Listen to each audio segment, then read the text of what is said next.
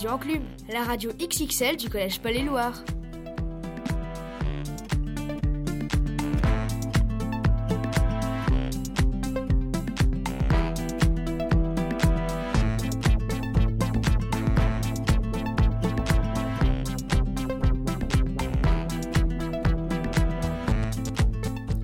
Bien le bonjour chers auditeurs de Radio Enclume. Bienvenue pour notre nouvelle émission en ce début d'année 2022. Nous sommes le 18 janvier et le variant Omicron circule toujours. Heureusement, notre nouvelle équipe de choc va se charger de vous faire passer un bon moment tout en vous informant. Laissez-moi donc vous la présenter. Bonjour Mathéo. Hello tout le monde, je profite de l'occasion pour vous souhaiter une très bonne année 2022. Merci Mathéo. Tu vas nous parler de quoi aujourd'hui du coup? Il paraît que ça va envoyer du lourd. En effet, je lance une nouvelle rubrique sur l'histoire de la musique au programme de cette première chronique, le métal. Ok, ça promet. Je me tourne désormais vers Sévim, qui, me semble-t-il, va nous mettre les papilles en ébullition. Bonjour tout le monde Oui, pour rendre cet hiver un peu plus festif, j'ai choisi de vous présenter une recette de galettes de roi facile à réaliser en famille. Miam, j'espère que tu nous la feras goûter à la fin de l'émission. Je sais pas, on verra. Sympa.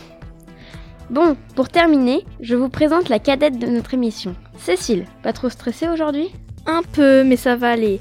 J'ai hâte de commencer. De mon côté, j'ai préparé la rencontre avec deux apiculteurs qui vont vous euh, nous parler de leur métier et des abeilles. Et toi, tu as préparé quoi de beau? Moi, je suis partie à la rencontre d'une infirmière scolaire afin qu'elle explique en quoi consiste son métier. Et pour compléter ce programme déjà bien chargé, nous aurons droit à un voyage spatial en compagnie de notre reporter tout-terrain, Chris, qui est parti explorer Vénus. Trop cool, j'ai hâte d'entendre ça. Bon, on commence là? Oui, oui, je n'en dis pas plus sur le reste de notre programme, j'ai compris. Du coup, je me tourne de nouveau vers Cécile afin qu'elle nous présente sa rencontre avec les apiculteurs.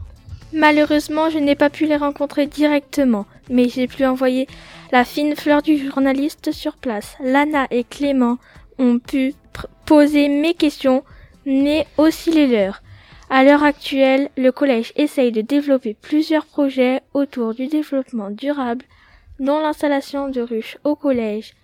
C'est dans ce cadre que la rencontre a eu lieu. Super, du coup je lance ça.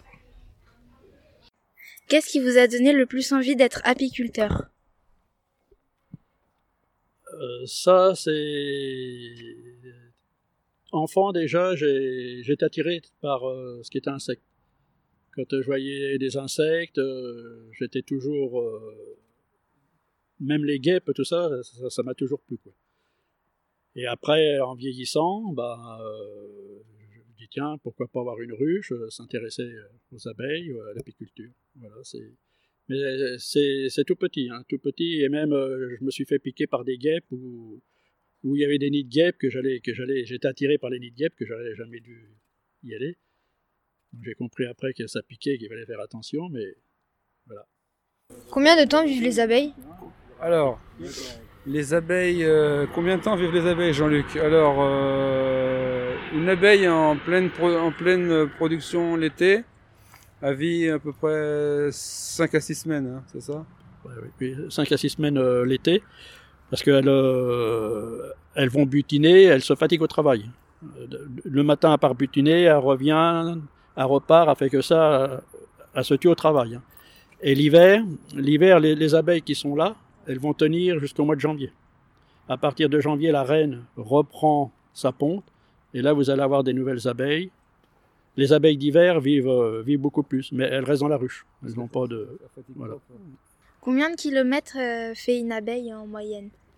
Alors, Une abeille, je crois qu'elle butine sur environ 3 km. Donc, elle, elle gravite. Euh... D'un rayon de 3 km. D'un rayon de 3 km, elle se déplace. Et en plus, il se passe un message euh, quand ils trouvent des fleurs dans un coin ou dans un arbre et ils, ont une, ils font une certaine euh, une, danse. Une, danse une danse qui indique aux autres où se trouve euh, à manger. Donc euh, c'est pour ça que des fois tu vois des abeilles dans un coin, voilà. En quoi consiste le métier d'apiculteur? C'est la question de base qu'on n'a pas posée en fait. Alors, l'apiculteur, c'est l'apiculture, c'est élever des abeilles. Donc, un apiculteur, c'est celui qui élève des abeilles. élever des abeilles, qui, qui, prend soin d'eux, qui leur fournit une ruche, qui s'occupe d'eux, qui leur prend leur miel, mais qui leur donne, euh, qui s'occupe d'eux. La- L'abeille n'a pas besoin de l'apiculteur pour vivre. Mais à partir du moment qu'on a des ruches, c'est l'apiculteur qui fait travailler les abeilles, qui les fait travailler dans la ruche et qui récolte le miel. L'apiculture, c'est c'est le travail du miel et des abeilles. Et il se dit dans. Des personnes disent que s'il n'y avait pas d'apiculteurs, il n'y aurait plus d'abeilles. Alors je sais pas si c'est vrai, mais on prend quand même un grand soin de- des abeilles. On- Pourquoi les, abeilles, les abeilles butinent-elles? Ben, c'est sa nourriture. La- L'abeille, elle va sur une fleur, elle, prend le nectar d'une fleur. C'est-à-dire qu'une fleur, euh, quand elle pousse, la sève monte dans la fleur et il, y a un produit, c'est le nectar. C'est c'est sucré, c'est de l'eau sucrée. L'abeille prélève le, le nectar, elle repart à la ruche. Arrivée à la ruche, elle le dépose dans les alvéoles. Mais ce nectar, il est composé d'eau et d'un petit peu de sucre. Le sucre, c'est le miel. Et les abeilles, à l'intérieur, ils sont obligés de ventiler, de faire de, de l'air, de l'air avec les ailes. Ils battent des ailes, ils battent des ailes. Ils ventilent, ça fait partir l'eau. Et le, nec- le, le miel qui était présent dans le nectar reste dans l'alvéole et c'est ce qui donne le miel. Est-ce qu'il y a différents rôles dans les ruches? Quand, euh, à, à la naissance de l'abeille, quand l'abeille elle naît dans, dans la ruche, le premier rôle qu'elle fait, quand elle est- qu'elle commence à, à marcher, qu'elle- voilà, elle s'occupe des autres abeilles. Elle, elle va nettoyer les, les, les cellules. Après, au bout du 6 ou 7e jour, elle devient cirière. Elle a- dans sa vie, elle a, elle a plusieurs fonctions, l'abeille. Elle devient cirière. Après, elle, euh, elle s'en va, elle fait butineuse. Et les, euh, les derniers jours de sa vie, quand elle est, quand elle est fatiguée, elle va chercher que de l'eau. C'est pour ça, euh, dans une piscine ou dans un endroit, vous voyez qu'il y a des abeilles qui sont noyées, en principe, euh, c'est les vieilles abeilles qui sont, qui sont usées. Et elles se noient pas parce qu'elles tombent dans, elles, elles tombent dans l'eau, mais euh, c'est la fin de leur vie, quoi. Comment se fabrique le miel? C'est c'est ce que le nectar, quand il rentre dans la ruche, hein, que, ce qu'on disait tout à l'heure, elles rentrent le nectar, elles ventilent, elles enlèvent tout- toute l'eau qu'il y a à l'intérieur. Et quand il n'y a, plus d'eau, quand les abeilles ils estiment qu'il n'y a plus d'eau, ils mettent le, le petit opercule de cire et ton miel il est fait. Et, a- et après la- l'apiculteur, il récolte et ben, il met le miel en pot. Il n'y a pas d'opération entre le moment où on récolte et la mise en pot en fait. Ah non, non, non, non, non, non, non, non, non, nous, nous, c'est, nous, ouais, c'est la, c'est l'abeille qui, c'est, le, le miel, il est, c'est l'abeille qui le fait, c'est pas l'apiculteur, hein. Bah, merci beaucoup d'avoir répondu euh, aux questions. Bah, nous, on vous remercie d'avoir posé ces questions et de s'intéresser à notre, euh, notre hobby un peu favori. Quoi. Nous, ça nous fait plaisir quand on voit des, des écoles euh, qui, qui s'intéressent aux abeilles parce que c'est c'est quand même. euh, Peut-être que vous finirez apiculteur un jour. Quoi. C'est super intéressant, ça me donne presque envie d'avoir ma propre ruche chez moi et produire mon miel. Oui, de mon côté, je préfère garder mes distances avec les abeilles. Mais on comprend mieux pourquoi c'est important de préserver notre environnement. Celui-ci est fragile et il faut tout faire pour le préserver. On va encore dire que je ne pense qu'à la bouffe, mais le fait de parler de miel me donne envie de manger quelques petites pâtisseries. Je vois où tu veux en venir, Aglaé. Mais tu vas être déçu, il n'y a pas de miel dans ma recette. C'est pas grave, je prends quand même. Bon, pour cette première rubrique culinaire, et comme c'est bientôt l'épiphanie, je vous propose aujourd'hui une délicieuse recette de galettes des rois. Miam miam, j'ai hâte de goûter. Cette obsession pour la nourriture devient inquiétante. Bon, prenez bien vos stylos en main pour noter les ingrédients pour notre préparation. Il nous faudra 115 g de beurre ramolli, 115 g de sucre, 125 g de poudre d'amande, 2 œufs plus un jaune pour le glaçage, 2 rouleaux de pâte feuilletée et bien évidemment une fève. Bon, vous avez tout bien noté? Oui, c'est bon. Maintenant, vous allez préchauffer le four à 210 degrés ou thermostat 7. Puis, mélangez le beurre préalablement ramolli avec le sucre, les amandes et les deux œufs. Dans un moule à tarte, déroulez un disque de pâte feuilletée. Vous pouvez maintenant répartir la préparation et déposer votre fève. Attention néanmoins à placer la fève proche du bord, car si elle est au centre, elle sera vite trouvée. Pour finir, recouvrez avec le second disque de pâte, pincez le bord de la pâte pour bien fermer la galette. Puis, étalez le jaune d'œuf sur votre galette et enfournez pendant 30 minutes environ. Ça a l'air super simple à faire, dis donc. N'y aurait pas un moyen de la rendre encore plus savoureuse? Si, bien sûr. Pour ma part, je préfère utiliser des amandes entières afin de les torréfier quelques minutes dans une poêle bien chaude avant de les broyer. Votre galette n'en sera que d'autant plus savoureuse. Voilà la petite astuce du chef. Et surtout, n'oubliez pas de la servir encore tiède des petits gourmands. Oh, c'est trop bon et c'est simple. Merci. Hein. Pour ma part, je suis de l'avis d'Aglaé. Je voudrais une petite part à la fin de l'émission. Ok, ok. Ça marche. Yes Bon, en fait, moi, je ne tiens plus. Je propose que l'on la mange maintenant. Et pour faire patienter nos auditeurs, je propose qu'on lance l'horoscope de l'année 2022. Ça nous laissera un peu de temps pour faire un peu nos gloutons. Très riche idée. Allez, c'est parti. Voyons de quoi notre année sera faite.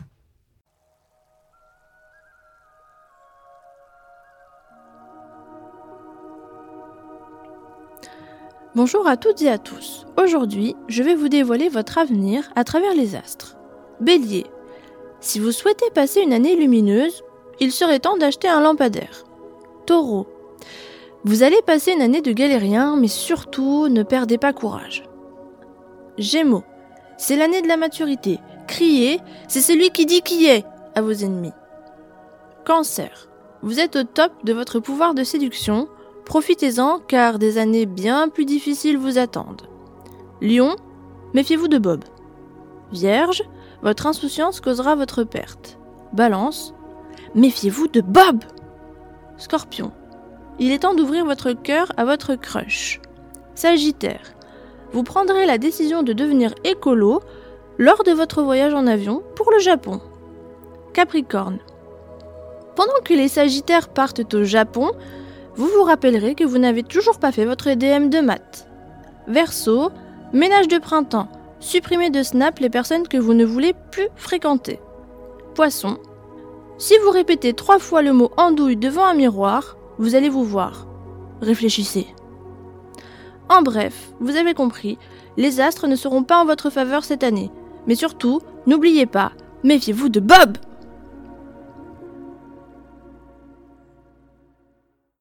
Euh, il était très étrange cet horoscope. Je sens que je vais passer encore une bonne année. Hein. Allez, ne perdez pas espoir. C'est le moment de partir vers de nouveaux cieux. Comment ça Eh oui, notre très cher Chris a décidé de partir à la conquête de Vénus. La déesse de l'amour il est ambitieux. J'avoue. Non, non, il a décidé de partir pour un long voyage tout aussi ambitieux qui est celui en direction de la planète Vénus. D'accord. Allez, en route pour les étoiles. Bonjour. Aujourd'hui, je vais partir avec mon équipage dans l'espace pour une expédition qui va durer entre 110 et 154 jours. Notre destination, Vénus, la sœur jumelle de la Terre, située à 41 millions de kilomètres de la Terre une planète où personne n'est jamais allé. Nous ne pourrons pas atterrir dessus car la température est de 470 degrés et la densité est 90 fois plus élevée que celle présente sur la Terre. Je me contenterai donc de décrire ce voyage fictif avant de vous faire découvrir cette planète.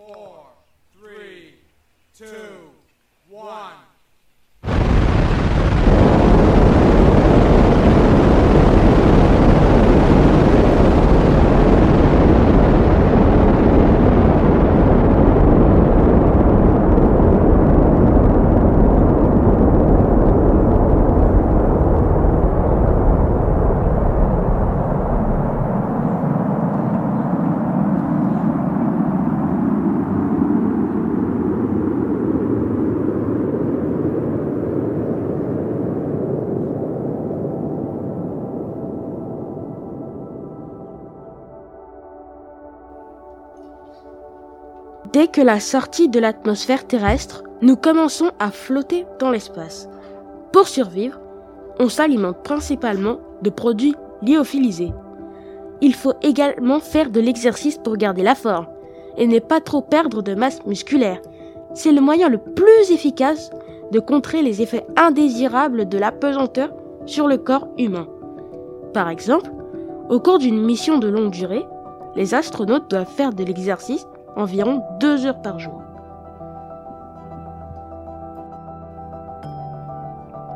On arrive enfin C'est magnifique et silencieux. Le son ne peut pas se propager dans l'espace.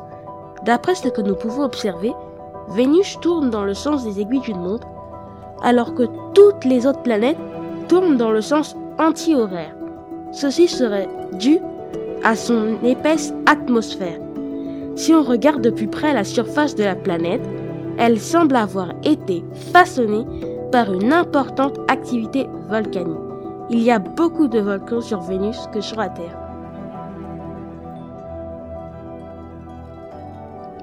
Malheureusement, ce voyage touche déjà à sa fin. Il est temps de repartir vers notre planète actuelle. Comme vous l'avez sûrement compris, Vénus ne peut pas être vivable pour des êtres humains. Je vous souhaite donc une bonne fin d'émission que je prendrai le temps d'écouter si les ondes traversent l'univers. Bye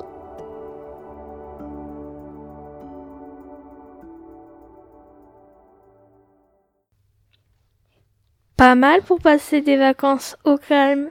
Ça me semble une bonne idée, ce voyage. Ça me fait penser à une petite blague. Vas-y, on t'écoute. Alors, selon vous, c'est quoi le comble pour un astronaute? J'ai peur. Être mal luné. Et c'est toi qu'on a choisi pour être notre présentatrice de l'émission. Vas-y Mathéo, je te mets au défi d'en trouver une meilleure pour la prochaine émission. Challenge accepté. Désolée, mais je commence à fatiguer un peu là. Il n'y aurait pas un moyen de faire une petite pause? Si, si, tu as raison. Faisons une petite pause en proposant à nos auditeurs une plage de publicité.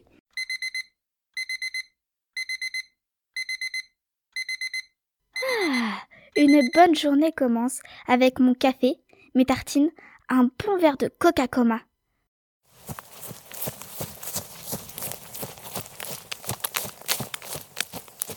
Après mon footing, un bon Coca-Cola pour me désaltérer.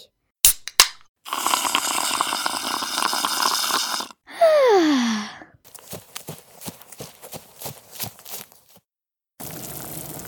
Mmh, mes pâtes sont délicieuses. Si je les fais cuire dans du Coca-Cola, elles prennent un merveilleux goût de E150D et d'acide biosique, révélant les saveurs les plus subtiles des pâtes. La journée est longue. Pour s'occuper, rien de mieux que de faire une bonne blague à son prof. Prenez des mentos, une bouteille de Coca-Cola. Tenez, monsieur Oh, merci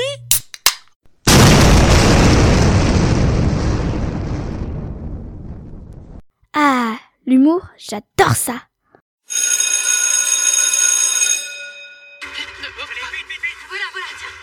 En regardant ma série Netflix le soir, je prends mon petit Coca-Cola avant d'aller dormir.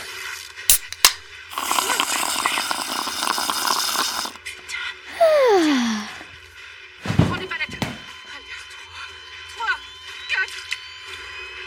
Elles sont chargées. Dégagez Je suis en train de frire un mort, laissez-le. Stockholm, arrête. Prépare l'adrénaline, vite Ah, j'en connais une qui ne résiste pas à cette petite infusion du soir. Et si vous souhaitez éviter les effets secondaires tels que maux de tête, nausées et évanouissement, buvez du Coca-Cola zéro. Un max de coca et zéro coma. Je vois que les années se suivent et se ressemblent chez Radio Enclume. Il y a toujours de la très bonne publicité, je vois. C'est un savoir-faire qui se perpétue de génération en génération. Bon, justement pour Mac Diabète et Coca-Cola, il n'y aurait pas un moyen de trouver une personne qui aurait fait un peu de prévention au niveau de la santé? Ta remarque tombe à pic, Mathéo. Dans la continuité de nos rencontres pour faire découvrir des métiers à nos auditeurs, j'ai pris le temps de poser quelques questions à une infirmière scolaire afin d'en savoir un peu plus sur son métier. Super, bon on va écouter ça Bonjour. Bonjour. Quel est votre métier et en quoi consiste-t-il? Alors je suis infirmière de l'éducation nationale, mais appelée aussi infirmière scolaire. Je soigne les élèves s'ils se blessent, mais je suis surtout à leur écoute s'ils ont envie de parler d'un problème ou d'autre chose. J'organise aussi des séances d'éducation à la santé pour certains niveaux de classe. Et je fais également des séances de dépistage infirmier pour les sixièmes pour m'assurer de leur bonne santé. Qu'est-ce qui vous a donné envie de faire ce métier? L'envie de travailler avec des enfants et surtout de travailler dans un endroit qui ne soit pas un milieu de soins. Quelle formation faut-il pour faire ce métier? Il faut avoir tout d'abord le diplôme d'état infirmier, euh, trois ans d'études après le bac, et passer ensuite un concours pour rentrer dans l'éducation nationale. Quels sont les aspects de votre métier qui vous plaisent le plus? Le fait de m'assurer que les élèves soient tous en bonne santé afin de réussir au mieux la poursuite de leurs études. Est-ce qu'il y a beaucoup d'élèves qui viennent vous voir? Si on fait une moyenne sur l'année, environ une dizaine d'élèves par jour. Est-ce que vous avez d'autres missions que soigner des élèves dans votre collège? Oui, je passe 50% de mon temps au collège et les 50% restants dans les écoles maternelles et primaires de mon secteur d'intervention, où mes missions sont quasiment identiques. Et c'est pour cela que l'infirmière de votre collège n'est pas là tous les jours. Pour finir, quelle qualité faut-il avoir pour être une bonne infirmière scolaire selon vous? Il faut tout d'abord avoir une bonne écoute, être disponible quand les personnes ont besoin et surtout être empathique avec eux. Merci pour toutes ces réponses. J'espère que cela sera utile pour tous nos auditeurs. Au revoir. Au revoir. Alors, vous en avez pensé quoi? Bah, ça semble très intéressant comme métier. Il y a plein d'émissions différentes. Elle ne doit pas s'ennuyer. Ça, c'est sûr.